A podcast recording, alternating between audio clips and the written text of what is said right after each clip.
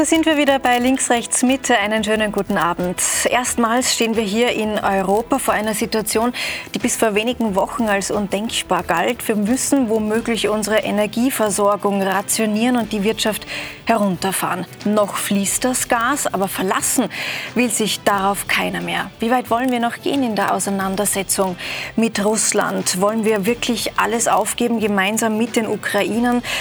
Den Frieden, den Wohlstand, die globalisierte Welt. Wir haben viel zu besprechen heute mit diesen Gästen. Der Journalist Udo Lilischkis ist bei uns. Er hat fast eineinhalb Jahrzehnte für die ARD aus Moskau berichtet. Er sagt, wir dürfen die Augen nicht länger verschließen. Solange wir Russlands Gas beziehen, finanzieren wir Putins Krieg. Ich begrüße den Aufdeckerjournalisten Andreas Wetz von News. Er hat sich die Füllstände unserer Gasspeicher angesehen und warnt, so leer wie jetzt waren unsere Speicher noch nie. Er ist der wichtigste Ökonom Österreichs. Gabriel Felbermeier ist bei uns. Der WIFO-Chef befürchtet, die fetten Jahre der Globalisierung sind vorbei. Dieser Krieg macht uns alle ärmer. Und sie war jahrelang das Gesicht des russischen Propagandasenders RT in Deutschland, die Journalistin Jasmin Kosobek. Sie erklärt uns, wieso wir den Russen gut zuhören sollten. Einen schönen guten Abend und herzlich willkommen. Herr Lilischki, seit fünfeinhalb Wochen haben wir mittlerweile Krieg in der Ukraine und an diesem Wochenende erreichen uns Bilder aus Butscha, aus einem Vorort von Kiew, die wirklich schwer zu ertragen sind. Wir sehen viele Leichen, die die Straße säumen, ein Massengrab. Offenbar sind Leichen auch vermint. Die Ukraine spricht von einem äh, Völkermord, von einem Kriegsverbrechen, die EU von einem Massaker. Trauen Sie das den Russen zu? Wissen Sie, es ist eine Art Zeitreise für mich, weil ich war, äh, als ich den Job in Moskau begann, 1999, begann der Tschetschenienkrieg. Und ich war noch ein, ein junger Korrespondent und habe innerhalb von Wochen verstanden, dass das eine andere Armee ist als alle, die ich vorher erlebt hatte. Das war das Gleiche, was wir jetzt auch wieder sehen. Es waren brutale Verstöße gegen Menschenrechte, es waren Vergewaltigungen, es waren Plünderungen, es waren Hinrichtungen. Und da habe ich schon mal so einen Blick tun dürfen in, in, in, das Vorgehen der russischen Armee. Und dann kam Grozny und Sie kennen die Bilder. Und jetzt sehen wir Mariupol. Da schließt sich für mich so auch biografisch ein kleiner Bogen äh, über 22 Jahre. Ja, wir gucken da in das Gesicht eines, eines Landes, das inzwischen, darf man glaube ich sagen, einen sehr faschistischen Anstrich hat. Und ich bin sicher, dass das kein Zufall ist. Das sind keine außer Kontrolle geratenen äh, Soldaten, sondern das sind Spezialtruppen. Das waren Fallschirmjäger, es waren aber auch tschetschenische Einheiten. Und ich bin sicher, dass es da Aufträge gab. Mhm. Das machen die nicht mal ebenso. Ver Vergewaltigungen gibt es sicherlich in diesen Kriegen, aber da ist ein Plan dahinter. Mhm. Und darum müssen wir zur Kenntnis nehmen, dass wenn wir den Ukrainern empfehlen, hört auf zu kämpfen, ihr habt eh keine Chance, dann müssen wir uns vorstellen, was in Mariupol passiert, was in Kharkiv passiert und anderen Städten, die von den Russen eingenommen werden. Mhm. Das Entsetzen im Westen ist jetzt nach dem Massaker, wie die EU sagt, von äh, Butscha groß. Und die EU will das jetzt aufklären. Frau Kosobek, hinterlässt Putin da verbrannte Erde? Kann man das zum jetzigen Zeitpunkt schon so klar sagen, wie das Herr Lischkis macht?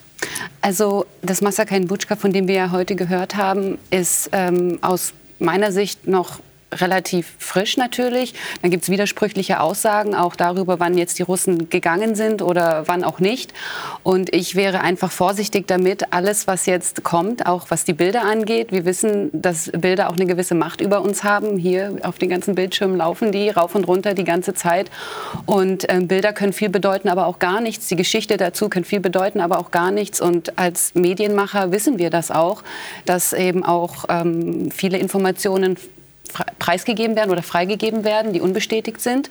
Und ähm, dafür schätze ich ja auch die Tagesschau, den Live-Ticket, dass sie unten immer dazu schreiben, unbestätigt oder von einer Kriegspartei ähm, ähm, ähm, Daten sind, die veröffentlicht wurden. Und ich denke, das müssen wir berücksichtigen. eine Frage dazu. Ich meine, Sie haben Erfahrung auch in, in, im Aufbereiten von Bildern, aber Zweifeln Sie an, an, an, der Grundaussage, dass dort in Butscha das passiert ist, wovon der also Westen ich, ausgeht? Ich zweifle grundsätzlich nicht an der Grundaussage, dass im Krieg schreckliche Dinge passieren. Nee, nee, aber, aber im Detail, mhm. wie es aussieht, das kann ich, vermag ich jetzt hier an diesem Punkt nicht zu beurteilen, zumal das auch andere nicht zu beurteilen mögen, zu diesem Zeitpunkt jetzt.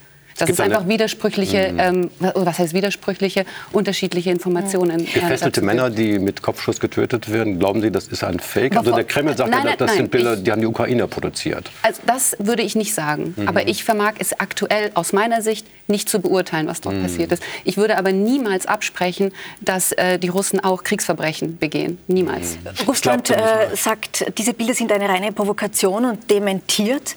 Aber erklären Sie uns, Frau Kosobek, wie will Russland diese Bilder jetzt rechtfertigen? Ich weiß nicht, ob sie es rechtfertigen wollen, aber aus, so wie in Russland der Krieg ja verkauft wird, und wir müssen uns alle bewusst werden, Kriege werden verkauft auch an die Bevölkerung, weil wer kämpft denn in diesem Krieg? Das sind junge Männer und das sind Söhne aus diesen Familien. Das heißt, im Land selber muss ein Krieg verkauft werden. Und dort wird er verkauft als äh, Befreiung und Entnazifizierung. Mhm. Und ähm, also deswegen muss man ja dann auch das dementieren. Es ist ja nachvollziehbar aus russischer Sicht. Man kann ja dann nicht in ein Land gehen, das angeblich befreit werden möchte und dann ein Massaker hinterlassen. Mhm. Also das ist ja nachvollziehbar jetzt aus russischer Sicht. Mhm. Ist das so nachvollziehbar, Herr Wetz, aus russischer Sicht? Ich glaube, in diesem ähm, muss man sagen, inzwischen wirklich ein Propagandakrieg müssen wir als Journalisten enorm aufpassen, wem wir oder wessen Bildern wir da vertrauen. Ich glaube, Sie haben da bestimmt tolle Erfahrungen in Russland gesammelt während Ihrer Zeit dort und, und wissen offenbar gut, ähm, wozu diese Armee fähig ist. Es ist nur so, wir haben jetzt, einen, ähm, wir kennen die Bilder, glaube ich, seit zwölf Stunden, oder? Über den mhm. Daumen ungefähr, würde ich sagen. Ähm, jetzt schon mit, mit Zuweisungen ähm, von wem das stammt, ob das womöglich inszeniert ist oder auch nicht, das wissen wir nicht. Ich wäre enorm vorsichtig mit den Zuweisungen. Was wir gesehen haben, ist klar. Ja. Das war für uns alle, glaube ich, irgendwie ein Schlag in die Magengrube. Es ist so äh, enorm auch emotional. Ich meine, wir, haben, äh, wir haben einen kleinen Sonderham, der kommt jetzt in die Pubertät. Wir haben jetzt, bevor, wir, bevor ich da zur Sendung gekommen bin, sprachen wir darüber, wie bringen wir dem das bei. Warum?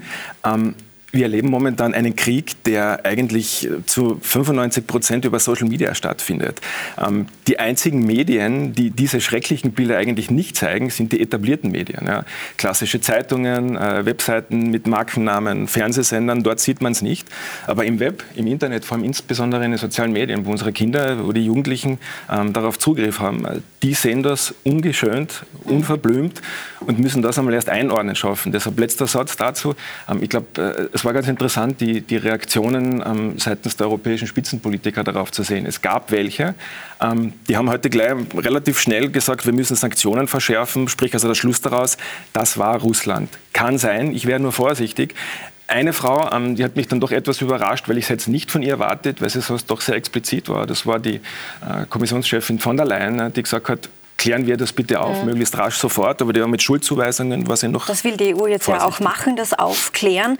Aber Herr Lischkis, der britische Geheimdienst, der berichtet diese Woche, was ich extrem spannend fand, dass äh, Putin gar nicht so allumfassend und richtig informiert ist über diesen Krieg in der Ukraine. Seine Berater, die trauen sich offenbar ihm nicht, die Wahrheit zu sagen.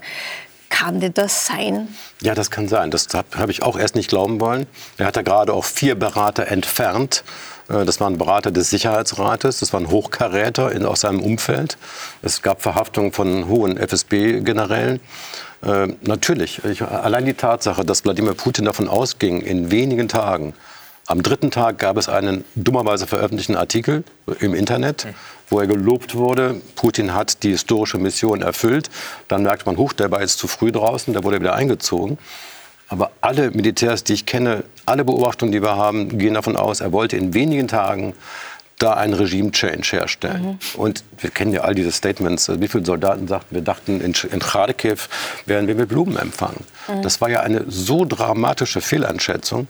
Und wenn Sie diese internen Briefe gelesen haben, dieses FSB, man kennt sie wahrscheinlich, man kann nicht beweisen, dass sie echt sind, aber das ist, glaube ich, so eine Folge von 12, 13 Briefen aus dem Innenleben dieser FSB-Abteilung, der das sehr präzise beschreibt. Auch wie letztlich Analysen angefordert werden, aber dann auf dem Weg zum Chef auch eine Form annehmen müssen, die dem Chef gefällt. Mhm. Also wir müssen leider davon ausgehen, dass Putin sich in einem ganz kleinen Kreis Gleichgesinnter äh, befindet und dass es da keine Korrekturstimmen mehr gibt, Aber keine Korrekturfaktoren. So, also so, ähm, so außergewöhnlich, wenn ein Mann in so einer Position, der so, so viele Jahre ähm, in seiner Bubble sozusagen gelebt hat, dass er auch keine Widerworte mehr erlebt und was diese ähm, Ähm, was haben Sie gemeint? Ähm, wer ist zurückgetreten oder er hat Sie zurückgetreten? Es waren vier äh, Berater. Und soweit ich weiß, ähm, ist das äh, im, in Zelenskis Stab jetzt gerade auch passiert. Hm. Will ja, ich nur aus ganz anderen Gründen, aber ne, okay. ne, weil das waren Leute, die offensichtlich mit Moskau arbeiteten.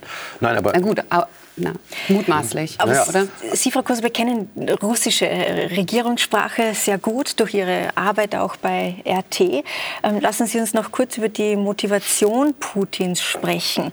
Was wissen Sie denn davon? Fühlt er sich tatsächlich bedroht? Hört man das aus Moskau von der Ukraine? Und was ist mit, mit, mit seiner Erzählung, er will die Ukraine von Nazis säubern? Ist das ernsthaft? Also vielleicht ähm, eingangs, also ich äh, habe keine persönliche Beziehung mit Putin gepflegt, weil das hatte sich jetzt gerade so etwas angehört. Und ähm, ich Aber habe sehr einem, gute Kontakte nach Moskau. Also das äh, hört sich ja so an, als hätte ich jetzt gute Kontakte in FSB oder in irgendwelche Ministerien, nein, nein, nein, sondern einfach zu ehemaligen Kollegen. Also um das hier mal nur ganz klar und auch ähm, korrekt einzuordnen. Und ich würde ähm, RT auch als russischen Auslandssender bezeichnen und nicht, wie Sie es eingangs gemacht haben, als Über RT reden wir gleich noch, aber okay, in Ordnung, die Motivation nur, Putin ähm, sprechen. Ähm, tatsächlich ist es so und ich denke schon, dass das auch was äh, mit der russischen Propaganda im Land vor allem zu tun hat, dass die Ukraine als ein nazifiziertes Land dargestellt wurde aufgrund ähm, diverser paramilitärischen oder mittlerweile sind ja dem Innenministerium unterstellt, ähm, ähm, Bataillone, Azov-Bataillon oder der rechte Sektor aufgrund bestimmter Persönlichkeiten, die dort auch vertreten sind. Ja, also das wurde dort schon, würde ich sagen, breit getreten auf jeden Fall. Und deswegen auch diese, diese, äh, diese Idee, ähm, die Ukraine zu befreien und zu entnazifizieren. Das wurde schon über die Jahre hinweg auch so aufgebaut. Und ähm, da kann man natürlich sehr gut auf diese Geschichte zurückgreifen. Das ist die Geschichte, die natürlich mhm. den Russen erzählt wird jetzt. Ja. Und warum träumt Putin vom großrussischen Reich, jetzt mal ganz zugespitzt das, formuliert, das die, die, die, Queen will ja auch nicht Zimbabwe zurück Aber das glaube ich auch nicht. Kann ich das sagen? Tut mir das leid, das glaube ich ja, nicht. Ja? Neugierig? Die ersten acht Jahre Putin waren relativ prima für ihn, weil der Ölpreis ging mit seinem Amtsantritt so steil nach oben. Jelzin hatte einen Barrelpreis von 23 oder 25 Dollar. Putin kam an die Macht und er ging hoch bis nachher kurz vor 2008 auf 140 äh, Dollar, verfünffacht. Dadurch konnte er so einen Deal machen, Leute, wir schaffen Demokratie ab, die taucht eh nichts, habt ihr ja gesehen in den 90ern, aber ihr bekommt ein bisschen Wohlstandszuwachs und Stabilität. Das war sein Versprechen, konnte er einhalten. Aber wie jeder Petrostaat, irgendwann stürzte der Ölpreis ab, das war 2008. Da ging ihm ein bisschen das Geld aus, um, um seine, seine Bevölkerung zu füttern. Parallel merkten die auch allmählich, ist das hier ein sehr repressiver Verein. Es gab Proteste und er musste sich einfach ein neues Narrativ ausdenken. Er brauchte eine Geschichte, um seinem Volk zu erzählen, warum es ihnen so schlecht geht und warum sie keine Demokratie mehr haben. Und da begann er sehr gezielt, dieses Feindbild aufzubauen, der aggressive Westen. Ja? Aber das was war denn 2008, Herr Lilischkes? Was war denn noch 2008? Da war eine Wirtschaftskrise. Putin und was war noch 2008? Der NATO-Gipfel in Bukarest, wo man Georgien und die Ukraine angeboten hat und auch festgeschrieben hat, dass sie Mitglied in der NATO werden. Und ich möchte nur um das... Um, äh, natürlich war das 2008 Das wollten die Amerikaner, aber hat, ähm, unsere Angela Merkel hat ja dann erfolgreich interveniert. Die kriegten ein sehr vages, eine vage Dauerperspektive irgendwann mal. Mal gucken. So vage Alle ist die Perspektive aber nicht gewesen. Also es steht in der ukrainischen Verfassung. Glauben Sie ernsthaft, dass Putin ein real empfundenes Bedrohungsgefühl gehabt hat durch die NATO-Erweiterung? Ähm, tatsächlich glaube ich, dass er das hat. Ja? Also ich würde Ihnen sogar zustimmen, dass es im Land aufgrund dieser einseitigen ähm, Sache mit, de, mit, dem Öl und die Ressourcen, dass das ein Problem ist für Russland, dass sie die Wirtschaft eine, nicht Eine Minute, um Ihnen haben. was zu erzählen von Geschichte. 97 gab es die NATO-Russland, die NATO-Russland-Akte. Haben Sie die mal gelesen? Das war ein, eine Zeit in der beide Seiten sehr harmonisch beschlossen, wir machen jetzt mal Schluss mit kaltem Krieg. Jetzt machen wir einen Sprung 2004. Das war nachdem sieben Staaten der ehemaligen Sowjetunion der NATO beigetreten mhm. sind. Die Balten, Rumänien, Bulgarien. Ja? Direkt danach gab es eine Pressekonferenz in Ljubljana. Da standen, es traten auf Herr Schröder und Herr Putin. Herr Putin sagte unaufgefordert, ich freue mich, dass sich die Beziehungen zwischen NATO und, äh, mhm. und, und, Russland so gut entwickeln. Er wurde gefragt, ist das denn nicht eine Sicherheitsbedrohung jetzt für Russland? Da sagte er wörtlich, ich kann in dieser NATO-Erweiterung keine Sicherheitsbedrohung erkennen. So, danach gab es noch mal eine Erweiterung, aber nur noch im, im, im südlichen Bereich Europas, Albanien, Kosovo, hat mit Russland gar nichts zu tun. Das heißt, da hat Putin selbst gesagt, das ist kein Problem für uns. Ich kann also da keine Gefahr erkennen. Und dann aber brauchte er ein Problem, er brauchte ein Feindbild. Dieses Problem hat er jetzt dann seit 14 Jahren. Bitte? Jetzt hat er, seit, seit Sie sagen ja seit 2008 und dieses Problem besteht seit 2004 jetzt seit war diese Pressekonferenz mit Schröder, ich wo er sagte, es gibt kein Problem. Mhm. Sie sehen also denn? ökonomische Faktoren als Nein, das ist Machterhalt. Das ist Machterhalt. Er ökonomische muss dafür Faktoren. sorgen. Und da haben wir den wichtigsten Ökonomen Österreichs sitzen, den möchte ich gerne mit reinholen in ja, die klar. Diskussion, Herr Felbermeier. Ökonomische Ursachen mit ein Grund für Putin? Was ja. sagen Sie? Sie haben aufmerksam zugehört. Ja, ja ich habe zugehört. Ich, ich kann nur zustimmen. In den ersten Jahren Putin hat sich das Pro-Kopf-Einkommen in Russland verdoppelt. Das ist growing like China. Äh, das schaffen nicht viele Länder. Hat natürlich in Russland sehr viel mit den Rohstoffen zu tun. Und dann kam die, die, die Flaute. Und seit der großen Wirtschafts- und Finanzkrise gab es in Russland nur mehr sehr zaghaften wirtschaftlichen Fortschritt. Stagnation für viele. Äh, gleichzeitig aber äh, unglaublich große äh, Reichtümer für eine kleine Elite. Und das ist natürlich schon etwas, das in jeder Demokratie ein Problem darstellt. Und ich glaube, dass das, dass das System Putin mit diesen mm, Problemen umgehen musste. Und wir haben ja gesehen, was dann passiert ist in schneller Abfolge. Georgien, dann die Krim und jetzt, und jetzt mhm. Ukraine. Ich glaube schon, dass es da ökonomische äh, Wurzeln gibt. Ja. ja. Jetzt versucht der Westen, Putin Einhalt zu gebieten. Am äh, Freitag erst hat die EU versucht über die Achse China. Es gab einen Videogipfel und man hat ja. versucht, China zu einem Kurswechsel zu drängen. Das war erfolglos. Gibt es ein Machtzentrum, Herr Felbermeier, das Putin Einhalt gebieten kann? Die Chinesen sind ja jetzt wohl nicht. Naja, es ist die NATO natürlich, es ist der sogenannte Westen, der mit seinen Sanktionen äh, schon etwas auslösen kann äh, in Russland. Wir sehen, äh, dass das russische Öl etwa um 30 Dollar äh, billiger verkauft werden muss aktuell als das Nordseeöl. Das ein Drittel ungefähr des Preises. Ähm, das ist schon etwas, das man spürt in der mhm. russischen Staatskasse. Aber China lehnt sich da schon sehr zurück ja, in dieser ja, Rolle. Ganz, das stimmt. Ich meine, da gibt es ja auch durchaus äh, ähnliche Strukturen. Nicht? Also auch äh, China hat in den letzten 25 Jahren bombastisches Wachstum gehabt, das jetzt allerdings auch kleiner wird. Äh, und damit auch die Legitimität dieses äh, chinesischen Regimes. Da, da gibt es Parallelen. Äh, und über Taiwan sollen wir vielleicht an diesem Tisch nicht zwingend reden, aber das mhm. ist auch ein Thema. Und natürlich äh, ist für, für China dieses enorme, äh, große Land Russland mit seinem Ressourcenreichtum auch verlockend. Mhm. Genauso wie das billige Gas für Europa über mhm. Jahrzehnte verlockend war. 25 Prozent günstiger als das Gas, das den Asiaten zur Verfügung stand. Ich meine jetzt Japan, Korea. Ja, das ist ein Wettbewerbsvorteil. Und ja. natürlich kann man sich auch äh, in, China schnell zusammenreimen, äh, dass günstiger Zugang zu Gas, Erdöl, Rohstoffen ähm, auf Kosten Russlands vielleicht auch. Ne? Also dass Russland so wie eine Art billige Tankstelle wird für eine, China. Genau, ja. genau. Jetzt sagt der, der renommierte Historiker ähm, Timothy Snyder aus Yale und Wien, der ja auch für seine mhm. Bücher mehrfach ausgezeichnet wurde, Putin übergibt sein Land an China. Würden Sie das auch so sehen, dass Putin endgültig Europa den Rücken zudreht? Ja, das ist, das ist ein bisschen eine, eine steile These, würde ich sagen. Aber äh, es ist sicherlich so, dass die Größenverhältnisse äh, 1 zu 10 ungefähr sind. Nicht? Also 144 Millionen Russen, 1,4 Milliarden Chinesen. Auch das Bruttoinlandsprodukt äh, hat sich ja umgedreht. 1990 äh, war Russland, hat Russland ein größeres Bruttoinlandsprodukt gehabt äh, als China. Jetzt ist China sechs, siebenmal größer äh, als, als Russland. Also da ist schon natürlich äh, etwas dran. Und man darf ja auch nicht vergessen, dass Russland östlich des Ural ein leeres Land ist. 90 Prozent der Bevölkerung, 90 Prozent äh, der Wirtschaftskraft sind westlich des Ural angesiedelt. Aber die äh, großen Rohstoffreserven, äh, die sind äh, in Sibirien. Und Sibirien ist äh, China teilweise näher, äh, als, als Moskau an, an, Sibirien dran ist, weil es so, so ein riesiges, mit großer Ost-West-Erstreckung äh, Gebiet ist. Nicht? Und das, das war vielleicht das ja. Punkt, ähm, weil, Sie, weil Sie China angesprochen mhm. haben. Ich glaube, das ist ganz spannend. Eine, eine andere Großmacht, die wir bisher überhaupt nicht auf dem Radar hatten, Indien, ne? ist Indien. Genau. Ja. Ähm, da war jetzt zuletzt zu lesen, dass die schon ganz gezielt in diese Lücke stoßen, billiges russisches Öl zu kaufen. Ja, also äh, es ist ganz spannend aus unserer Perspektive zu sehen. Sag, wir ja. sagen, äh, Öl lieber nicht. ich glaube, man, man, man, muss ein bisschen die Kirche im Dorf lassen bei diesen Diskussionen.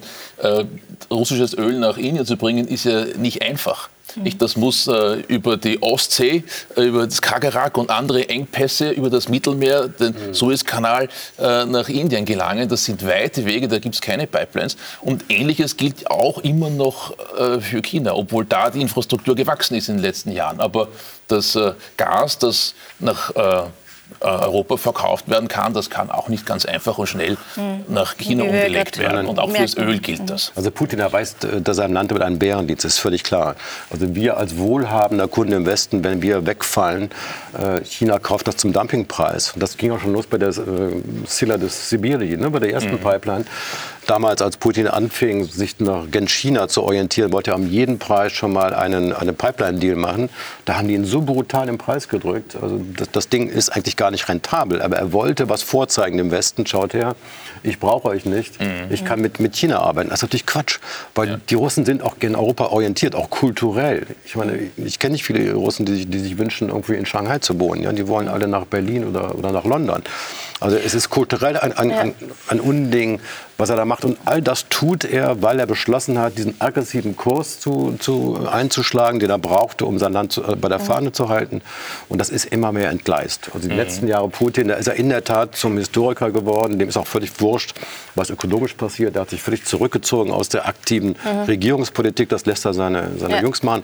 Und er schreibt Aufsätze, ja. die das Militär lesen muss. Und auch seine Militärakademien müssen dann den Kram lesen.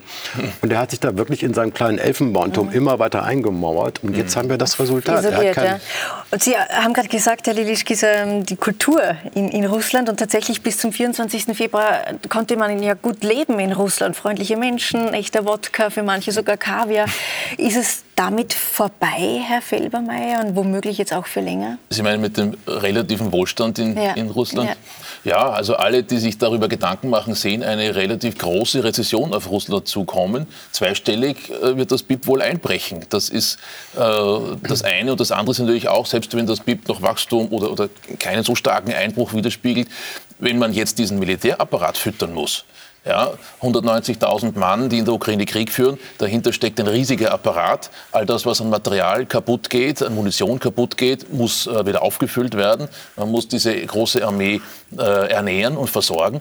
Das frisst natürlich äh, Ressourcen weg, die sonst für den Konsum zur Verfügung stehen würden. Das heißt, selbst wenn das BIP jetzt nicht um 20 Prozent einbrucht, sondern vielleicht nur um 15, ist das für den Wohlstand der Bevölkerung verheerend. Ja, Wir sehen es auch bei der Inflation, ja, die jetzt in den, in den letzten Wochen trotz der mit, sicherlich, mit Sicherheit sozusagen geschönten Zahlen äh, schon sehr hoch geworden. Ich glaube schon zweistellig in Russland. Ja, deutlich. Deutlich zweistellig. Es geht ja schon seit vielen Jahren bergab. Also meine, die Realeinkommen sinken seit, seit, vielen Jahren am Stück.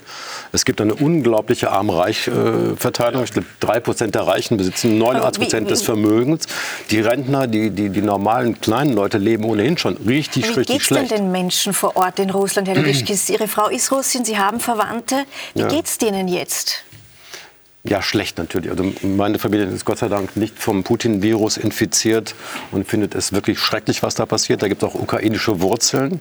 Da gibt es Statements aus der Familie, aus dem männlichen Bereich, ich schäme mich, ein Russe zu sein. Und die sind wirklich entsetzt. Aber ich merke auch, sie sind voller Angst. Ich merke am Telefon, möchte man nicht mehr so gerne offen diskutieren. Können äh, Sie jetzt öffentlich in einer Talkshow darüber erzählen, wie Ihre Familie über Putin denkt? Oder haben Sie dann Sorge, dass sie dann womöglich der lange Arm Putins trifft? Nein, das hoffe ich mal nicht, äh, dass das so weit geht. Äh, aber inzwischen sind wir in einer Situation, wo das System sich so unter Druck fühlt, wo die Repression so über die Stränge schlägt, so ausufert, dass man ja in der Tat vielleicht aufhören sollte, über die eigene Familie zu reden. Das stimmt schon. Mhm. Ähm, Jetzt gibt es aber eine neue Umfrage, ähm, wonach über 80 Prozent der Russen äh, Putin folgen und das auch für gut halten, was er in der Ukraine macht. Diese Umfrage kommt vom einzigen unabhängigen Meinungsinstitut, dem Levada-Institut in Russland. Dennoch die Frage an Sie, Herr Lischkis, was ist so eine Umfrage wert, wenn die Russen im eigenen Land ja nicht mal wissen, dass ein Krieg läuft. Ja, drei Dinge dazu. Erstmal eine kleine Anekdote. Juri Luschkow war der etwas pummelige ehemalige Bürgermeister. Äh, kurz bevor er von, vom Amt zurücktrat, gab es eine Umfrage. Wie finden Sie den? Er hatte der Zustimmungswerte von knapp 70. Dann war er weg. Nach zwei Wochen gab es wieder eine Umfrage und sagten auch 70 Prozent gut, dass er endlich weg ist. Also es gibt einen Reflex in Russland, dass man ungern die, Mächt die Mächtigen kritisiert. Dieser Reflex hat sich jetzt potenziert weil die Repression so über die Stränge geschlagen ist. Jetzt haben sie wirklich Angst. Und auch Levada, ich kenne Levada gut, und die, und die handelnden Akteure dort, die machen Telefoninterviews. Und kein Russe hat Lust, am Telefon wirklich zu sagen, was er denkt. Also ist da ein großer Bias. Aber leider auch anekdotisch, wenn ich Telefonanrufe meiner Frau mit Freundinnen und so verfolge, es gibt eine erschreckend große Zustimmung für diesen Krieg in der Ukraine. Und das gibt es sogar auch bei russischsprachigen Menschen in Deutschland, was mich am meisten schockiert. Inzwischen ist ja die Propaganda äh, fast hermetisch den Gazette als letzte jetzt quasi dicht gemacht. Es gibt da keine Chance mehr, außer über VPN-Tunnel, wenn man weiß, wie es geht, noch was zu rauszukriegen. Menschen in Deutschland, da hat ihr, ihr Arbeitgeber ein bisschen mit einer Rolle gespielt, ehemaliger Arbeitgeber, ein bisschen eine Rolle mitgespielt, die eigentlich ZDF und ARD und, und RTL und, und auch Servus gucken können und die wahren Bilder sehen können, sind trotzdem noch immer hinter Putin. Wir sprachen eben über die Demo, diesen Autokorso in Berlin, ja, mit russischen Fahnen. Dieses Z überall. Ich meine, das zeigt Ihnen erstmal, wie teuflisch dieses, dieses Sie Propagandagift glauben nicht, wirkt. dass Menschen, es, es ist vielleicht, es sind ja keine tausend Menschen gewesen, die sich da jetzt für diesen Autokorso zusammengefunden Mhm. haben, in Berlin wohl bemerkt. Sie glauben nicht, dass es tausend Menschen gibt, die auch vielleicht von ganz alleine sich die Idee hatten, okay, ich möchte für Russland oder für Russen einstehen, weil es ähm, Überfälle auf Supermärkte gab oder zerkratzte Autos oder so. Ich meine, das ist doch auch irgendwie nachvollziehbar, dass man einfach solidarisch mit den Menschen ist. Das muss ja nicht immer gleich heißen, dass man irgendwie... Solidarisch mit Putin ist. Ja, also, ja, aber wenn man das Z auf seinem Auto hat, ist das Z ist das Symbol das dieses eine Krieges. Person oder vielleicht, äh, wissen Sie, weil ein oder ein Teil dieser Gruppierung das hat, heißt nicht, dass alle dahinter stehen. Man muss schon, es tut mir auch leid, dass das so ist, aber ich, Also ich glaube, was man festhalten kann, ist schon, dass, dass es wahrscheinlich sehr viele Menschen gibt, viel zu viele nach unserem Geschmack, äh, die das System äh, Putin nicht so schlecht finden. Äh, Das haben wir schon 2008 gesehen, 2014 wieder gesehen, nach, dem, nach der Annexion der Krim und dem Bürgerkrieg, den angezettelten Bürgerkrieg im Donbass und, äh, und jetzt wieder. Also so ganz überraschend ist das nicht. Und natürlich, äh, ich, wir haben auch relativ viel Kontakte gehabt bisher, hoffentlich auch weiterhin, mit russischen Universitäten. Was man da schon sieht, ist, dass man da in den letzten zehn Jahren viel Geld in die Hand genommen hat. Es sind viele amerikanische Kollegen zurückgekommen, die in, in Russland, aus Russland in die USA gegangen sind zum Studieren, wieder zurück äh, und äh, die sich da eingelebt haben, einge also auch arrangiert haben mit einer gewissen Sie haben Bias genannt, ja, mit einer gewissen verzerrten Wahrnehmung, dass dann plötzlich die, die alten Stalin-Symbole äh, wieder auftauchen in den Universitätsgebäuden, wo man sich denkt, das, das merkt ihr das nicht, nicht? Aber das ist ein, aber ein, schleppender, fühlen langsamer einfach, Prozess fühlen gewesen. sich einfach wohl in diesem Umfeld dort in Russland. Ich habe ja auch ehemalige Kollegen, die jetzt in Moskau sitzen und gut, es sind Russen, äh, sprechen auch die Sprache, das ist ja oft so, ein, so wirklich ein wesentlicher Punkt. Und die kommen damit einfach klar. Also wenn Sie jetzt sagen, verzerrte Wahrnehmung, es ist irgendwie so in gewisser Weise etwas abwertend, finde ich, weil die aus welchem Grund auch immer, ich fühle mich auch im Westen wohler. Ich meine, ich kenne Russland nur, weil wir nach Vladivostok mit dem Auto gefahren sind ähm, und nicht so wie Sie. Aber ähm, ich fühle mich hier auch wohler. Nur manche Leute kommen dort mit der Mentalität und mit den Ideen, die dort so herrschen. Eine Verzerrung damit wollte wollte ich, nicht sagen, dass die Menschen irgendwie keinen Sinn für äh, oder die Dinge falsch einordnen aus freien Überlegungen heraus, sondern dass einfach die äh, äh, dass, es, dass wir schon lange keine wirklich freie Meinungsbildung mehr haben, keine Medien in dem Sinne, wie wir das Aber, im Sie, aber vielleicht eine Sache, die Sie hier vergessen haben, ist, dass in Russland Telegram sehr viel verwendet wird. Ja? Also das heißt, ja, Sie haben vollkommen recht, also die Zensurwelle ist ganz krass Ja. in, in Russland. Es wurden ja jetzt sogar VPNs verboten, was natürlich ähm, irre ist. Aber in Russland wird Telegram wahnsinnig oft und viel verwendet, nicht nur von Das jungen halt Leuten. vor allem junge Leute nutzen, oder? Ja, nicht am aber, aber wissen Sie auch, ne? aber wissen Sie auch, junge. Leute haben vielleicht das Elternteil, das über die Schulter guckt und so. Also es ist ja nicht so, als würden die gar nichts mitkriegen. Und ähm, ich also das ist jetzt auch anekdotisch natürlich. Ähm, äh, ich habe mit ehemaligen Kollegen eben telefoniert, habe auch extra gefragt, wie ist denn so die Stimmung? Und zunächst einmal war es sehr gespalten, haben die gemeint. Und jetzt mittlerweile aufgrund der Sanktionspolitik aus dem Westen ähm, sind die alle jetzt wütend auf den Westen, weil jetzt alles so ähm, abgeschottet ist sozusagen. Und das ist jetzt nur, auch wie gesagt nur anekdotisch, aber dass ähm, davon erzählt wird, dass sich jetzt halt auch wieder Lücken auftun und natürlich die Chinesen auch diese Lücken teilweise füllen. Also das äh, geht auch recht schnell, zumindest in diesem technischen Markt. Ne? Genau dafür, was Sie sagen, wird aber der, der Herr Durov, Pavel Durov, der ja Telegram gegründet hat, glaube ich, seit vielen Jahren noch vom, ähm, von der Regierung in Moskau ja auch verfolgt. Er hat jetzt erst mit den V-Kontakte, das hat er ursprünglich gegründet, hat das, glaube Ja, ich, dann, soweit ich weiß, verkauft. verbieten, so wie in Sie Deutschland wollten es verbieten, er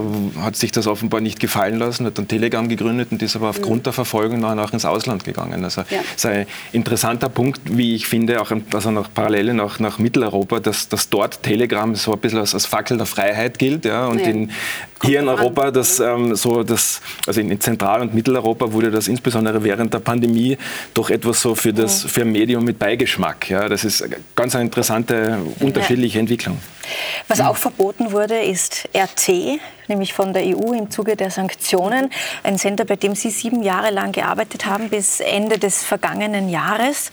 Ähm, offiziell kann man den Kanal jetzt in der EU nicht mehr empfangen. Ist das gut so? Ähm, ich bin, äh, das, das werden manche als widersprüchlich empfinden, aber ich bin gegen äh, Zensur, bei uns in der EU sowieso. Ähm, ich habe auch ein Recht übrigens laut der EU-Charta, Artikel 11, glaube ich, auf Informationsfreiheit und dort steht explizit drin, dass Behörden keine Eingriffe ähm, ähm, machen dürfen. Und ähm, ich halte es auch wirklich nicht für notwendig. Also ich meine, jeder weiß, was RT ist, wie es finanziert wird. Die Leute können das 100 Prozent einordnen. Man kann es ja auch noch erreichen mit VPN, wenn man möchte. Es gibt auch noch andere Möglichkeiten. Und deswegen, ich muss auch sagen, ich glaube, das war wirklich überzogen und macht einfach auch kein gutes, Jetzt sagen aber, kein gutes Bild. Jetzt sagen aber Kritiker, Frau Kusebeck, RT ähm, verbreitet Desinformation, Mhm. spaltet die Gesellschaft, stachelt auf zu Krieg und Hass. Also warum soll so ein Sender weiter Ja, ausstrahlen Wenn dürfen? Sie das so sagen, dann sagen Sie ja, dass das alles stimmt. Aber ich, ich sag, habe mir das ich ja habe auch Kritiker zitiert, Ja. das dem Sender Aber ich kann sagen, vorwerfen. dass es stimmt. Und das hat sogar ihre ehemalige Aber- Chefredakteurin äh, Marita Simonian selbst gesagt, dass, dass die Medien ein entscheidendes Element in diesem Krieg gegen den Westen sind. Das hat sie in aller Unbekümmertheit offen dargelegt. Sie hat doch nicht mal den Anschein erweckt, als Ja. seien sie ein Medium, ein normales Fernsehmedium, sondern sie sind 100 Prozent vom Staat finanziert, vom Staat gelenkt, 100 Prozent. Das hat nichts zu tun mit einem normalen Fernsehsender. Es ist Und- ein staatlich Nein, finanzierter ist- Auslandssender. ein- und nein, Sie das tun ja so, als wäre das irgendwie ein Unikat auf dieser Welt. Und das ist nicht so. Also es gibt auch die Deutsche Welle, das ist auch ein staatlich finanzierter Auslandssender, der im Übrigen auch russische Inhalte publiziert hat in Russland. Sehr beliebt vorbei, sogar ne? war. Oder? Ja, jetzt genauso Ja, wie genau. RT in Deutschland RT vorbei durfte ist. ja auch, genau. Genau, und es ist doch Sie, in aber- Ordnung. Ich verstehe gar nicht, Sie warum die dieser gleichsetzen wollen? Wollen Sie ernsthaft RT Deutschland und äh, Deutsche RTDE? Welle gleichsetzen? Äh, Warum denn nicht? RTDE? Wenn wir von der Finanzierung und der Ja, da Ausrichtung... müssen Sie mal kurz reingucken, wie die Arbeitsweisen sind. Entschuldigung. Man- ich kenne nur die Arbeitsweise von RT und vermag auch nicht zu ver- ja, beurteilen. dann, dann sollten Sie mal nachlesen, wie die, die Deutsche Aber Welle lassen Sie doch arbeitet. einmal Frau Kosebeck ausreden, naja, Herr von, Aber, aber wissen Sie, ich, ich, ich habe ja kein Problem mit der Deutschen Welle. Ich vermag auch nicht zu urteilen, wie die Journalisten dort arbeiten. Die machen ihre Arbeit, RT-Mitarbeiter machen die Arbeit, die, wie Sie sie für richtig halten. Aber dann erzählen Sie uns doch, wie ist denn die Arbeit der RT-Mitarbeiter? Sie waren sieben Jahre lang ich war, bei, in der ich war in Redaktion. Deutschland äh, bei Genau. RTDE und es ist nun mal was anderes, wenn man nicht im Mutterschiff in Moskau sitzt. Also das ist ja Ja, aber logisch. wie läuft irgendwie. die Arbeit in Deutschland ab? Wie muss man sich die Redaktion vorstellen? Gibt es da ein rotes Telefon, wo Putin Ja, und das sind so jederzeit Geschichten anrufen kann? auch schon wieder. Ich meine, jeder, es gibt so viele Geschichten, die so. Ja, aber erzählen ähm, Sie uns doch, wie es ist, Frau Kosebeck. Ich hätte eine Geschichte, wenn Sie mögen. Nein, ich möchte gerne hier noch bleiben. Aber Aber es ist- wie es ist ja- läuft die Arbeit in einem russischen Ich denke, Propagandasender ab? Ich würde Jetzt haben Sie das schon wieder wiederholt. interessieren. Ähm, aber äh, ganz normal. Ich glaube, ich meine, ich habe ja eine Sendung produziert. Ich hatte ein bisschen so ein Alleinstellungsmerkmal ähm, und hatte auch im Endeffekt Narrenfreiheit, wenn man ehrlich ist, unter meinem äh, Chef. Das war ja noch Ivan Rodionov damals. Äh, dann kam das Moskau-Management rein. Und ähm, ja, wir, wir haben uns getroffen am Montag, haben die Sendung ähm, geplant. Im Übrigen haben wir ja auch nicht nur über russische Themen gesprochen. Ähm, wir haben ja auch viele andere Themen beackert, wo Russland wahrscheinlich keine Interessen hatte, jetzt spezifisch. Ähm, wir haben die Themen beschlossen, äh, dann alles recherchiert, Gäste ge äh, äh, ja, ausgewählt und haben dann eine Sendung gemacht. Und am Freitag gab es eine Abnahme. Also es wurden keine. Themen vorgegeben. Nein, wir haben uns an Themen natürlich orientiert. Das kennen Sie auch ganz normal im Mediengeschäft. Wenn irgendwelche großen Ereignisse waren, dann orientiert man sich natürlich daran. Aber das ist jetzt nichts Außergewöhnliches. Nein, es wurden keine Themen vorgegeben. Und warum, pardon, ich möchte noch eine Nachfrage stellen. Warum Okay. wollten Sie bei RT arbeiten? Ich wollte nicht bei RT arbeiten. Ich wollte einfach irgendwas Interessantes machen nach meinem Studium und nicht irgendwo in der Bank rumsitzen und äh, Beraterin sein. Das ist alles. Ich, ich wollte eine Episode erzählen aus äh, Wirtschaftsforschungsinstituten, für die ich gearbeitet habe. Das IFO in, in München und dann das Kieler Institut. Und beide haben sich nach ein paar Kontakten mit RT entschieden, keine Interviews mehr zu geben. Weil das die Information, die wir geliefert haben, verzerrt dargestellt wurde. Systematisch verzerrt dargestellt aber, aber bei wem? Bei RT oder bei, bei RT? RT? ja. Bei, bei RT oder RT.de? Ich kann ja nur, ich, schauen Sie, das ist ja auch ein Problem, das wir haben. Bei, den deutschsprachigen, ja bei dem deutschsprachigen Medium. Ah, das, das, heißt, ist RT.de. Ich, kann ja, das, ich, halte das, das, ich halte das für äußerst unwahrscheinlich. Ich habe hunderte Interviews geführt in meiner Zeit in dieser Sendung. Und ich habe nicht eine einzige Beschwerde bekommen.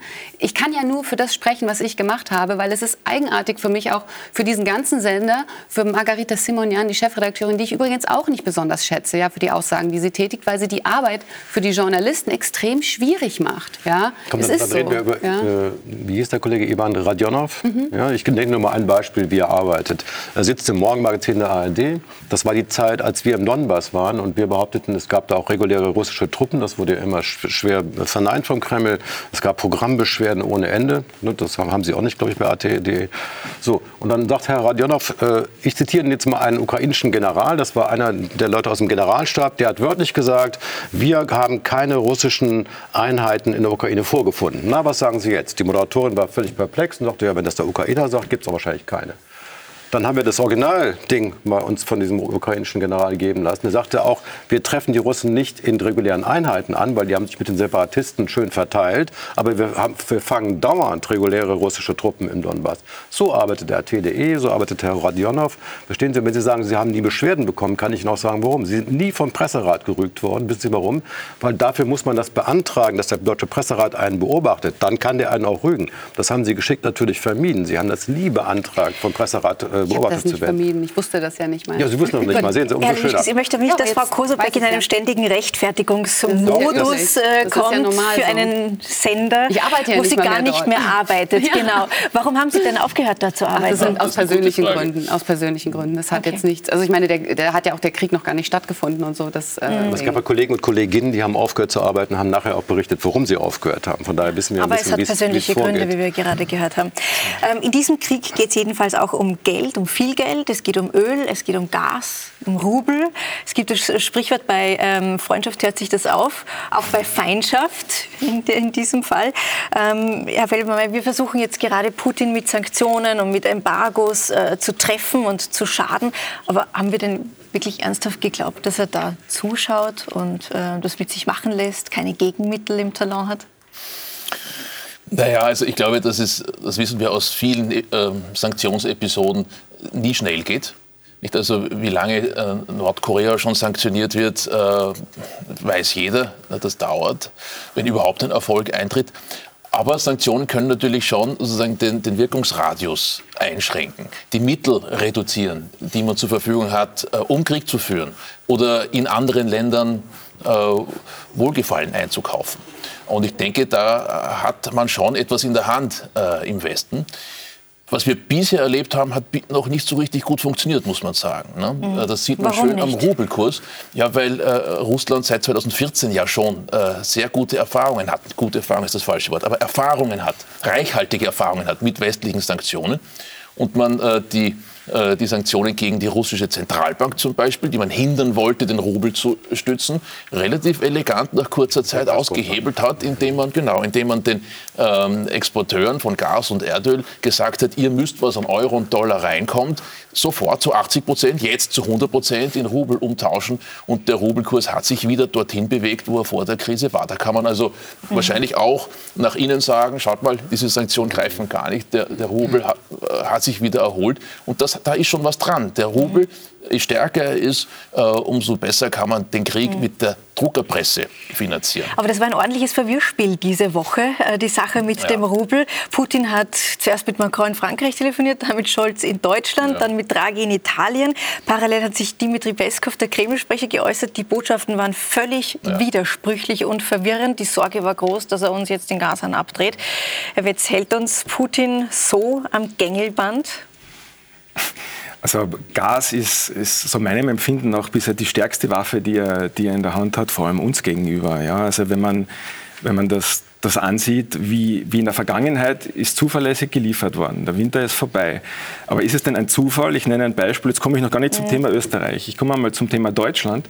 Ähm, in Deutschland steht in Schwedt an der Oder, glaube ich, heißt die Ortschaft, ähm, in der, in der Uckermark steht eine der größten Raffinerien des Landes. Ähm, in dieser Raffinerie hat der Teileigentümer von damals, das war die russische Rosneft, Mitte des Jahres, glaube ich, war das 2021, darum angesucht, ein Aktienpaket von Shell mit zu übernehmen. Ähm, damals hat sich niemand was etwas dabei gedacht. Das Interessante ist jetzt passiert, und zwar wenige Tage bevor der Krieg begonnen hat. Ähm, die Rosneft hat diese Raffinerie übernommen, und zwar zu 90 Prozent inzwischen, haben die Anteile und die Bedeutung dieser Raffinerie ist folgende. Das wissen Sie vielleicht aus Deutschland. Ähm, dort endet die größte Pipeline russischen Öls. Ähm, Freundschaft, glaube ich, nennt sie interessanterweise diese Pipeline. Ähm, 90 Prozent des Öls, der Schmierstoffe, ähm, der, der, chemischen Vorläufersubstanzen für den Großraum Berlin-Brandenburg, wenn dort hergestellt, steht vollkommen unter russischer Kontrolle. Also ja, ähm, Russland, sei es jetzt Gas, sei es jetzt Öl, arbeitet ganz intensiv damit. Und das, das ist eine Frage übrigens, die ich mir vorher musste verkneifen, ja, die ich Ihnen gerne stellen wollte. Ähm, wer ist denn stärker abhängig von Gas und von Öl. Putin, also von dem Geld, was wir dafür bezahlen, oder wir von seinem Öl und seinem Gas. Das ist vielleicht eine Frage, die wir mhm. in irgendeiner Art und Weise noch, auch noch besprechen könnten, weil ja. ein spannendes Thema. Da holen wir uns gleich die Antwort ab. Ja, ich glaube, man muss zwei Dinge unterscheiden. Beim Gas sieht die Sache ganz anders aus als beim Öl. Am Öl gibt es einen relativ liquiden Weltmarkt. Den haben wir beim Gas nicht. Und beim Gas müssen wir dann wieder die kurze und die lange Frist unterscheiden. In der kurzen Frist haben wir hier in Österreich und in Deutschland und in ein paar anderen ostzentraleuropäischen Staaten keine guten Karten. Ja, das muss man ganz klar sagen. Wir sind ab, tatsächlich sehr abhängig äh, vom russischen Gas. Die Kriegsmaschinerie des Herrn Putin, die läuft aber auch ohne Gasexporte eine Weile gut. Ja, das beginnt dann erst in der mittleren und in der langen Frist, wenn wirklich die Mittel fehlen in Russland, um anderswo dann im schon diskutierten, andiskutierten China oder äh, in Indien Nachschub zu besorgen für eine strukturell schwache Volkswirtschaft, mhm. äh, die vermutlich auch durch die Kriegsanstrengungen Bedarf haben wird an Importen. Das wird nicht schnell funktionieren. Deswegen ist es ein bisschen verzwickt. Mhm. Kurze Frist sieht ganz anders aus. Da haben wir wahrscheinlich tatsächlich äh, den schwarzen Peter in der Hand mhm. als in der langen Frist. Da ist das dann umgekehrt. Aber lassen Sie uns über diesen schwarzen Peter äh, kurz reden, denn da ist ja ein Streit in der Wissenschaft entbrannt, welche ja. Auswirkungen so ein Gasembargo hätte. Die einen Wissenschaftler sagen, ja, das wäre vertretbar verträglich und die anderen sagen, Hilfe, das wäre katastrophal. Was sagen Sie? Das ist eine, eine eigenartige Diskussion, die da passiert ist, weil die allermeisten Ökonominnen und Ökonomen sagen, dass äh, wenn wir kein Gas mehr hätten in Deutschland oder in Österreich, dann hätten wir eine Rezession. Und zwar eine ordentliche Rezession, eine Corona-artige. Ne? Drei, vier, fünf Prozent des BIP würden kurzfristig wegfallen. Ja? Und die Diskussion, die man dann führt, ist, ob diese äh, Einbußen es wert sind. Ne? Ist das nicht ein Preis, würden die einen sagen, der zu hoch ist, mhm. da in der Ukraine mh, unsichere Verbesserungen dabei herbeizuführen, die vielleicht nicht kommen oder nur in der langen Frist. Nicht? Und andere sagen, wir müssen whatever it costs tun, äh, um diesen Angriffskrieg zu stoppen. Ich möchte Darüber nur, wird gestritten. Nur mal kurz einhaken. Wir wissen alle, was eine Rezession ist. Aber was würde denn das ganz konkret an Beispielen bedeuten, wenn wir jetzt von heute auf morgen auf Gas aus Russland verzichten? Ja, Gas ist, äh, ist, ist wahnsinnig wichtig als Rohstoff. Wir machen unsere Kunststoffprodukte aus Gas im Wesentlichen. Er ist wichtig als Energieträger. Wir heizen mit Gas. Wir machen Prozesswärme aus Gas. Viele große Industrieunternehmen von Glas bis Papier und Pappe, äh, Stahlindustrie, die brauchen, die brauchen Gas zum Erhitzen von Substanzen. Äh, und das Problem ist, dass wir dort einen zentralen Rohstoff haben für die Industrie, einen, einen zentralen Energieträger haben für die Industrie. Wenn dort einzelne Produkte nicht mehr hergestellt werden können, dann fehlen die in einer komplexen Lieferkette. Wobei das, und das hält 5 wieder aus. Das stimmt, aber das ist der, das der Rohstoffanteil, ne, der ja. Wertstoffanteil ist 5 Prozent, der ja. Rest ist Heizen. Ja. Bei Heizen haben wir natürlich theoretisch andere Quellen. Wir können jetzt alle möglichen Dinge, vielleicht noch ein Kernkraftwerk, aber ich gebe Ihnen recht. Ich glaube, die Abschätzung, um das zu beantworten, ist extrem schwer. Das ist so multikausal. Das wird richtig wehtun. Aber ob jetzt Ludwigshafen völlig zusammenbricht und unsere chemische Industrie den, den erstmal die Produktion ganz einstellen muss, das sind so, so Horrorszenarien. Ja, aber auch zur keine Kenntnis ganz nehmen, unwahrscheinlichen, muss man sagen. Mag ne? sein, ich bin mhm. da wirklich nicht der große Experte. Aber mhm. es fällt auch auf, dass viele Politiker oder auch Verbände, die in den Vorjahren gefragt wurden, ist denn nicht diese große Abhängigkeit von Putins Gas gefährlich? Dachten die, oh nö, nö, nö, da gibt's, die Marktwirtschaft kann alles lösen. Ja? Das ist auch interessant, dass teilweise dieselben jetzt doch einmal sehr Cassandra-mäßig mhm. klingen, die früher bei genau dieser Frage sagten, nö, nö, das, das werden wir alles in den Griff kriegen, ja. da können wir reagieren. Ja? Das ist Strom nicht vergessen, kommt auch noch dazu. Ja. Das ist ein entscheidender Faktor, insbesondere nachher in Zeiten, kalte Jahreszeit in Österreich, genau dann. Es ist wenn- noch schlimmer. Es ist noch schlimmer. Das russische Gas ist zentral für das Gelingen der Energiewende. Das muss man auch sagen. Ja, ja. Ja, man hat ja, genau. Gas als Brückentechnologie jetzt sozusagen vorgesehen, um den sozusagen sehr volatilen äh, Sonnen- und, äh, und Windstrom hochzufahren. Nicht? Wir brauchen ja da sehr viel mehr als nur 100% Kapazität. Und dann am. Ende, die kommt dann noch dazu. Ja? Wir brauchen sehr viel Kapazität, um am Ende verlässlich Strom zu bekommen. Aus diesen unverlässlichen Technologien muss man sehr viel aufstellen, sehr viel aufbauen. Und das äh, russische Gas, das, wenn das nicht mehr fließt, muss man in Deutschland die Braunkohle wieder, äh, wieder hochfahren. Und zwar massiv, vielleicht stärker als bisher, mit äh, den klimapolitischen Konsequenzen. Also wir sind, wir sind, das muss man schon zusammenfassen, beim Gas wirklich in einer ganz, ganz schlechten Situation. Die baltischen Staaten, die haben jetzt äh, einen Import Ja. verhängt seit 1. April. Wieso haben die das geschafft? Die haben, glaube ich, vorgebaut, oder? Die sind, die sind nicht so naiv gewesen. Also wir müssen ja schon sagen, man hat trotz der Krim-Sanktionen, die es gab, in den letzten acht Jahren auf russisches Gas gebaut.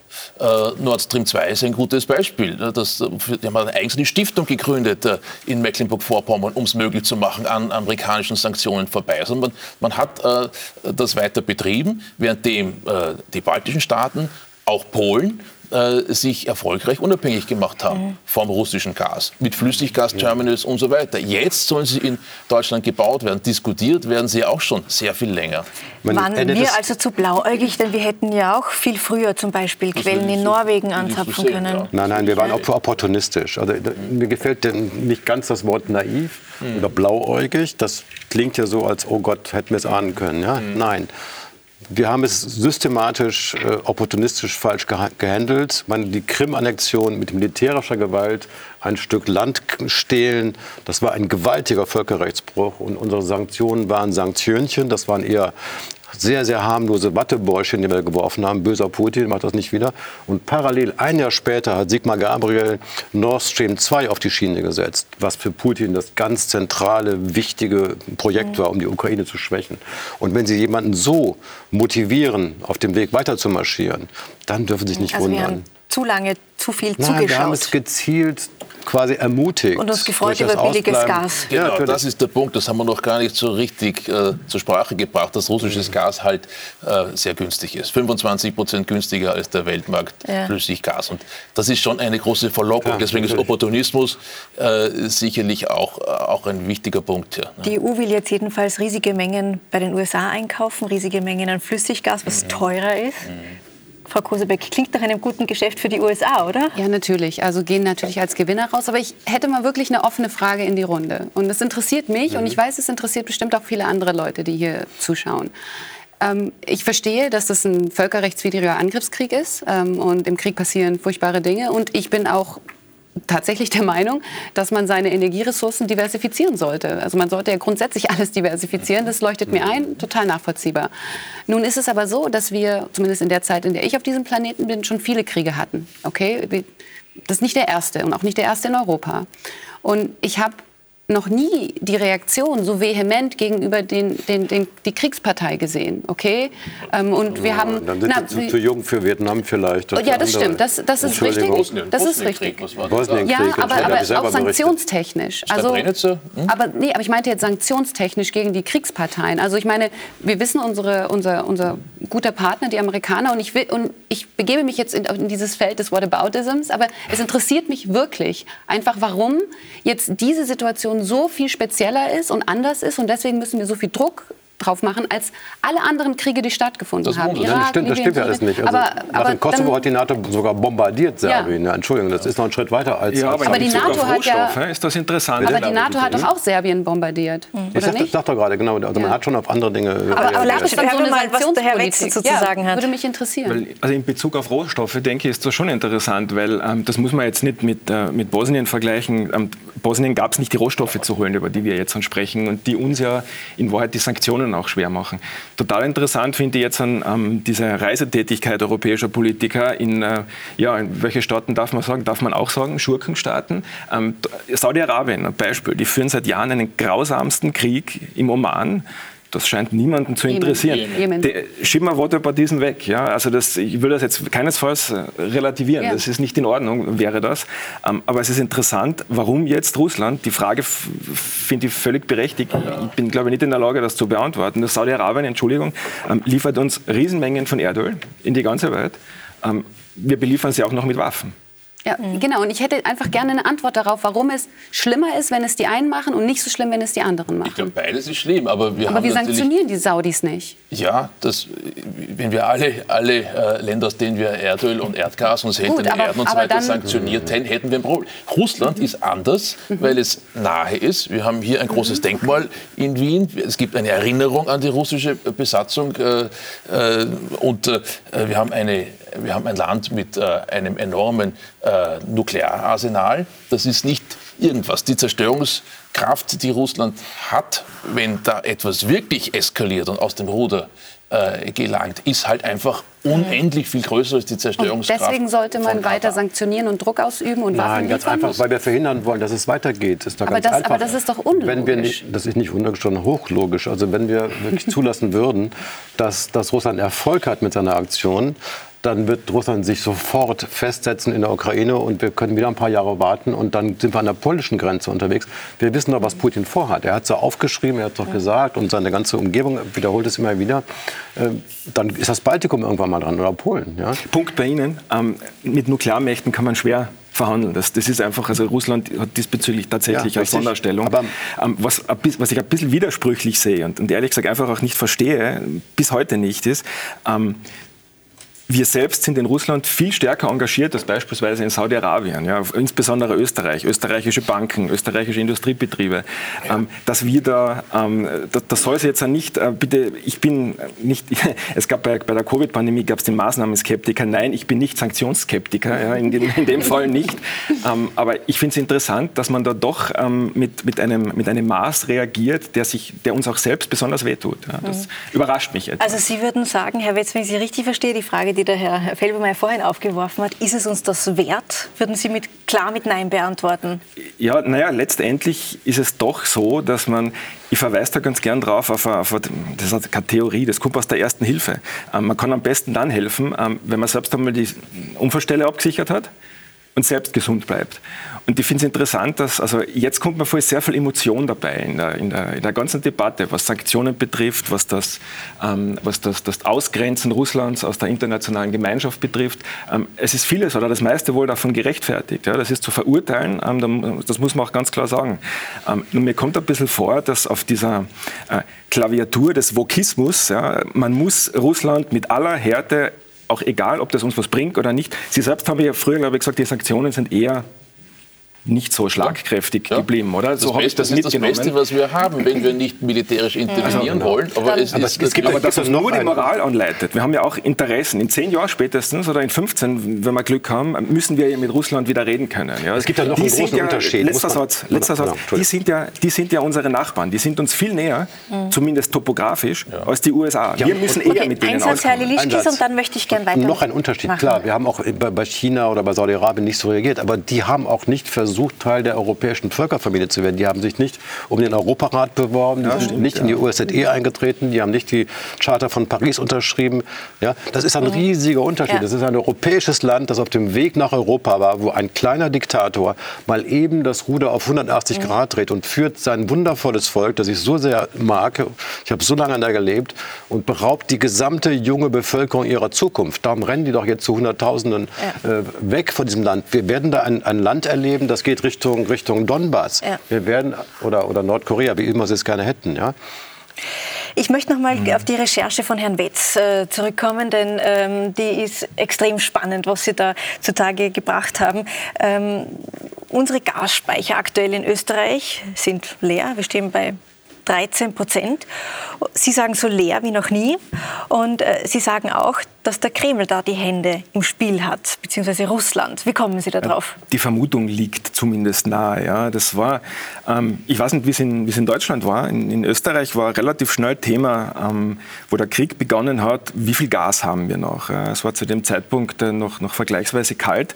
Und uns bei News hat damals interessiert, naja, ähm, Effekte, die jetzt eintreten, die haben ihre Basis meistens in der Vergangenheit. Ja, insbesondere dann, wenn man Gas einspeichert. Und wir kamen dann eigentlich auf die naheliegende Idee, uns anzuschauen, wie sind wir denn eigentlich in diesen Winter gegangen? Ja, es ist meistens so, dass äh, Anfang November beginnt die Heizsaison und Anfang November, also wenn man das da Speichern Da sehen wir jetzt auch eine Grafik eingeblendet und die zeigt ganz äh, deutlich, der gelbe Teil ist der 1. November 2021. Da waren unsere Speicher zu 21 Prozent gefüllt. Ein Jahr zuvor, 1. November 2020, zu 83 Prozent.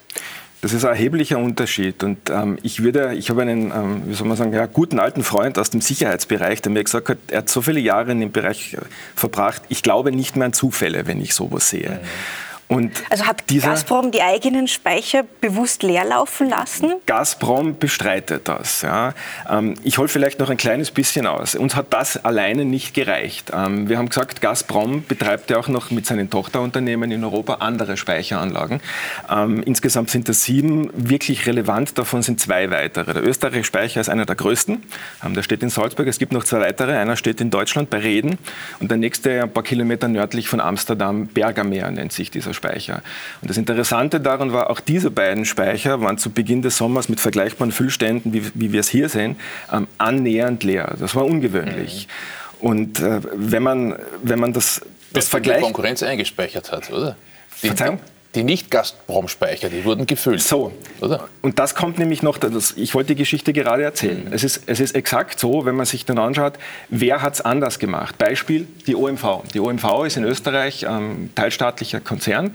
Die hatten erheblich mehr Gas eingespeichert mhm. zu Beginn des Winters. Es waren über den Daumen meiner Erinnerung nach 75 Prozent in der Größenordnung. Etwas mehr als in den Jahren davor. Ja, es war vergleichsweise hoher Preis in diesem Herbst zum Gas. Das ist auch äh, markttechnisch gut begründbar, dass man die Speicher vielleicht nicht ganz so voll laufen lässt. Aber dass ausgerechnet in den Gazprom-Speichern mhm. möglichst wenig drinnen ist in einem Jahr, bevor der Krieg beginnt, ist doch irgendwie erstaunlich und ein bemerkenswerter Zufall. Also das könnte Kalkül gewesen sein, mutmaßen Sie.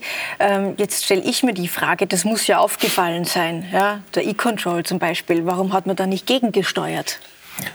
Das ist eh aufgefallen. Man muss sich nur die Gaspreise anschauen. Ja? Wir haben so über, den langen, äh, über die lange Frist ungefähr 25 Euro pro Megawattstunde im Gasmarkt gehabt, im holländischen. Und das ist dann, das ist ja seit, seit August letzten Jahres, als diese Phänomene sichtbar geworden, geworden sind, ist der Gaspreis natürlich stark gestiegen. Ja, aber warum ja, haben wir nicht reagiert?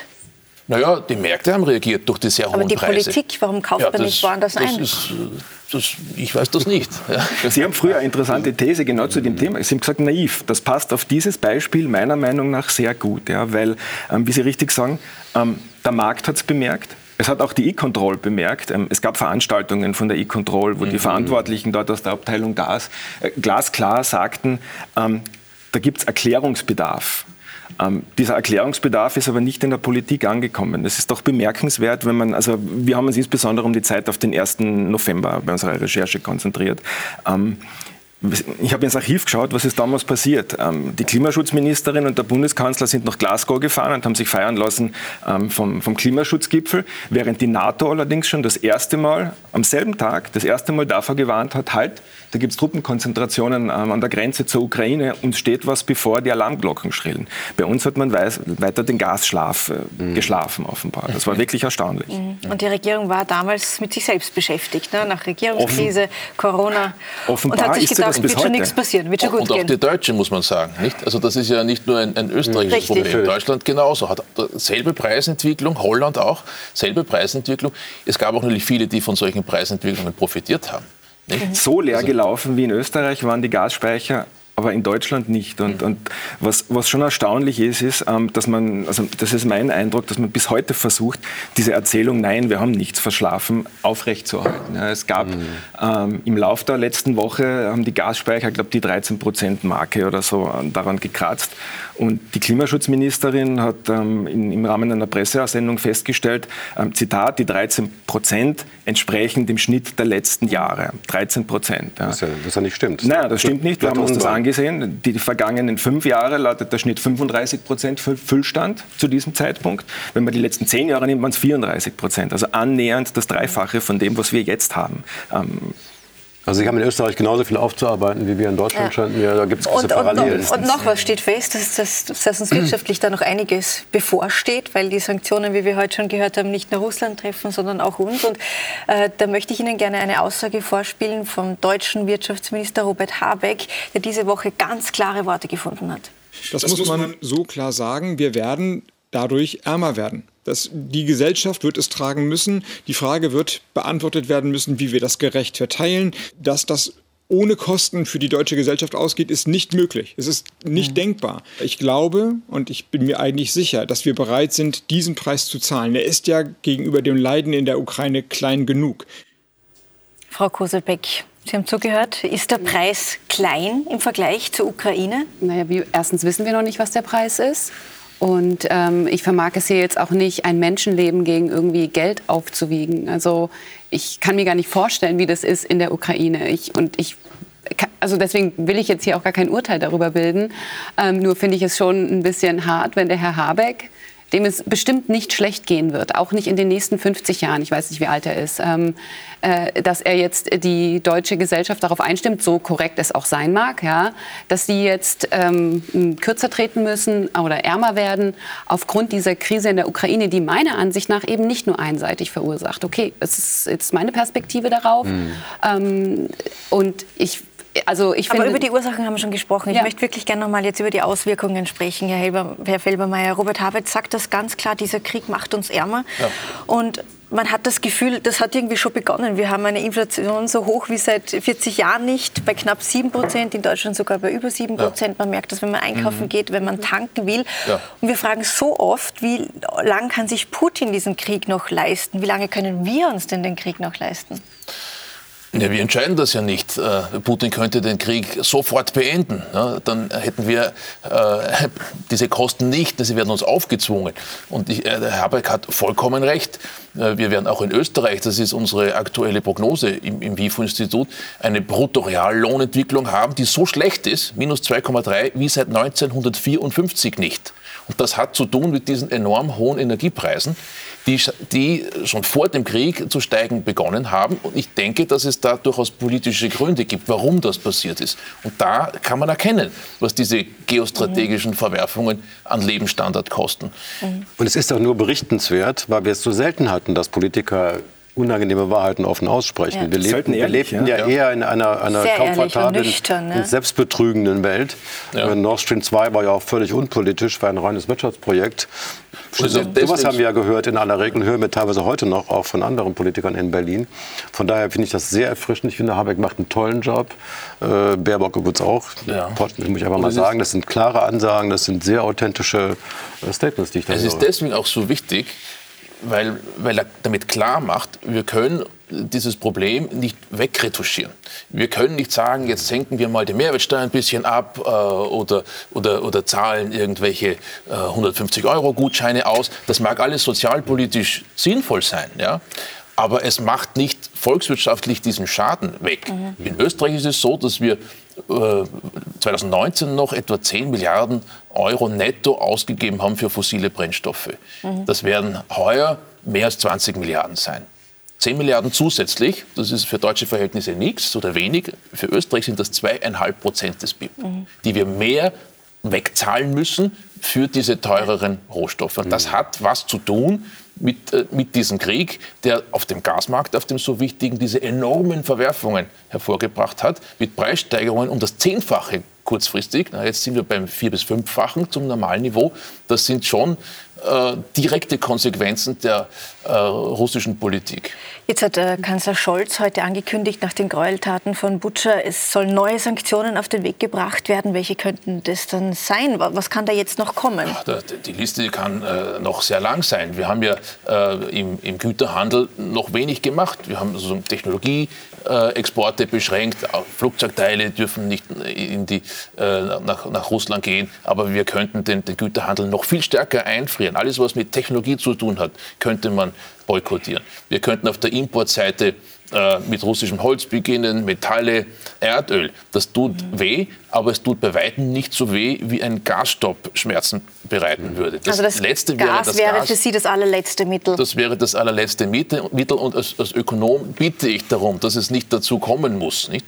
Aber wir haben da noch einen ganzen, eine ganze sozusagen Palette an, an, an, Schritten, die wir, die wir gehen können. Das ist ja die, das, das, Drama dabei, dass unsere Sanktionen, auch wenn sie Russland schmerzen, das kann Putin seiner Bevölkerung zumuten. Er hat sie darauf eingestimmt. Seit vielen Jahren sagt er, das war die Analogie zum Zweiten Weltkrieg.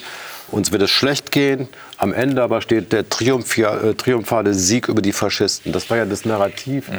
das schon seit 2011, 2012 in die Köpfe der Menschen geblasen wurde. Und wenn Sie jetzt Eltern hören von gefallenen Soldaten in der Ukraine, das ist eher so ein Durchhaltegefühl. Ja? Der ist gefallen, aber für eine gute Sache. Jetzt müssen wir das Recht durchhalten. Mhm. Diese also Opferbereitschaft zusammen, ne? schweißt zusammen. Mhm. Und das hat er sehr geschickt über viele Jahre vorbereitet mit seiner Propagandamaschine. Ja. Also ein paar Zweifel hätte ich da daran. Das, ja. Ja, meine, Sie Nur kennen so. das, das, das, da würde ich Sie ja gerne, gerne, weil Sie lange dort gelebt haben, auch dazu befragen. Ähm, die Marktmacht von so Unternehmen, die jetzt ihre Stores dort schließen, McDonald's, Apple, Facebook ist zu. Ähm, das sind Dinge, also ich, ich kann mir das schwer vorstellen, bis früher Zeit, wir haben kleine Kinder, ähm, die wollen nicht mehr ohne dem leben. Also ich, ich kann mir vorstellen, der, der, moderne Russe, der vielleicht auch westlich des Urals lebt, ja, der möchte nicht mehr leben wie in den 80er Jahren. Ähm, Sie sagen, die sind leidensfähig.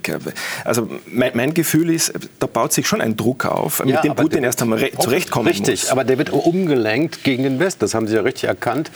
Putin könnte heute die These aufstellen, die Erde ist eine Scheibe und seine Propagandamaschine würde uns Videos zeigen, wo Menschen am Rand der Scheibe runterfallen und das Volk würde nach einer gewissen Zeit, würde das Volk glauben, die Erde ist eine Scheibe. Also dafür, und er sagt, Sie das Volk ja so gerne haben, Nein, ähm, halten Sie sie für ein bisschen und, dumm? Nein, pardon. Das ist leider, müssen wir das zur Kenntnis nehmen, die Wirkung dieser Propaganda, sorry, ich weiß, Sie sind ausgeschieden, aber Sie waren Teil davon, äh, ist teuflisch. Und das hat er so geschickt gemacht. Ich könnte Ihnen noch eine Anekdote erzählen, ganz kurz. Ich bin in der Nähe von Sochi, ein paar Jahre nach den Olympischen Spielen in Bergdörfern. Die haben keine Straße mehr, weil die wird nicht mehr ausgebessert. Die Versorgung passiert über eine Schmalspurbahn, mit der wird Brot hochgebracht, die Kinder in die Bergschule gefahren. Dauert drei Stunden, bis die oben sind. Ja. Oben ist so ein Dorf halb zerstört im Schlamm, die Schweine rennen uns um die Beine. Im Dorfladen zählen drei äh, Damen ihre Kopeken, machen Inventur. Ich frage, wen wählt ihr bei der Präsidentschaftswahl? Ja, Putin der hat Russland doch wieder von den Knien aufgehoben. Der hat Russland wieder zu einer stolzen Nation gemacht. Und das sagen diese drei Damen in diesem absolut runtergekommenen, abgenabelten mhm. Bergdorf. Und da wurde mir klar, das hat geklappt. Das hat er in die Köpfe der Menschen geblasen. Und das erleben wir jetzt auch. Das sind die, die mit dem Z rumfahren, die sagen, jawohl, Faschisten in der Ukraine. Da gibt es kaum Faschisten. Möchten Sie da noch reagieren, Frau Kosewek? Naja, man könnte Nein, nein, nein, nein tatsächlich Gut, nicht. Nein. Ganz klar. Dann stelle ich die letzte Frage an den Herrn Felbermeier. Äh, feststeht, wir müssen auch nach dem Krieg noch mit Russland auskommen. Ähm, Rohstoffgigant haben wir heute schon gehört. Sollen wir uns also arrangieren? Jetzt ist nicht die Zeit für Arrangements, ganz ehrlich. Aber natürlich wäre es wunderbar, wenn wir mit diesem großen Russland friedlich an einer gemeinsamen Prosperität arbeiten können. Ich habe bis 2014 und auch danach noch mich eingesetzt für die Idee Lissabon bis Vladivostok, eine große Freihandelszone. Da kann man wirtschaftlich enorm profitieren, weil wir so unterschiedlich sind. Die einen haben die Rohstoffe, die anderen haben die Technologien. Die Russen haben super Techniker, Ingenieure, Mathematiker, die fehlen bei uns. Wir haben die Kreativen. Da, da ginge so viel. Mhm. Das, das Drama dieses, dieses dieses, dieses Prozesses, ne, der schon so früh eingesetzt hat, äh, ist, dass diese, dieser Wohlstandsgewinn, der gemeinsam möglich ist, nicht stattfindet. Aber es geht nur mit einem anderen Regime. Mhm. Das darf nicht, das kann nicht klappen mit einem quasi faschistisch gewordenen, äh, das wir jetzt haben. Das ist nicht mehr vorstellbar, muss man leider so hart sagen.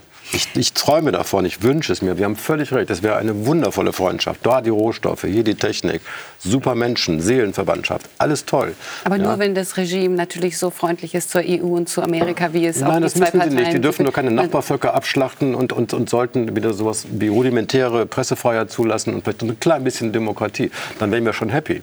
Das, das, wir sind ja ganz bescheiden. Die müssen nicht der EU beitreten. Ja, ich bedanke mich bei Ihnen jedenfalls für diese Diskussion heute Abend. Ich äh, bedanke mich bei Ihnen zu Hause fürs Dabeisein. Jetzt folgt hier die neue Ausgabe von Pragmaticus und nächsten Sonntag begrüßt Sie wieder Michael Fleischacker. Eine gute Woche. Auf Wiedersehen.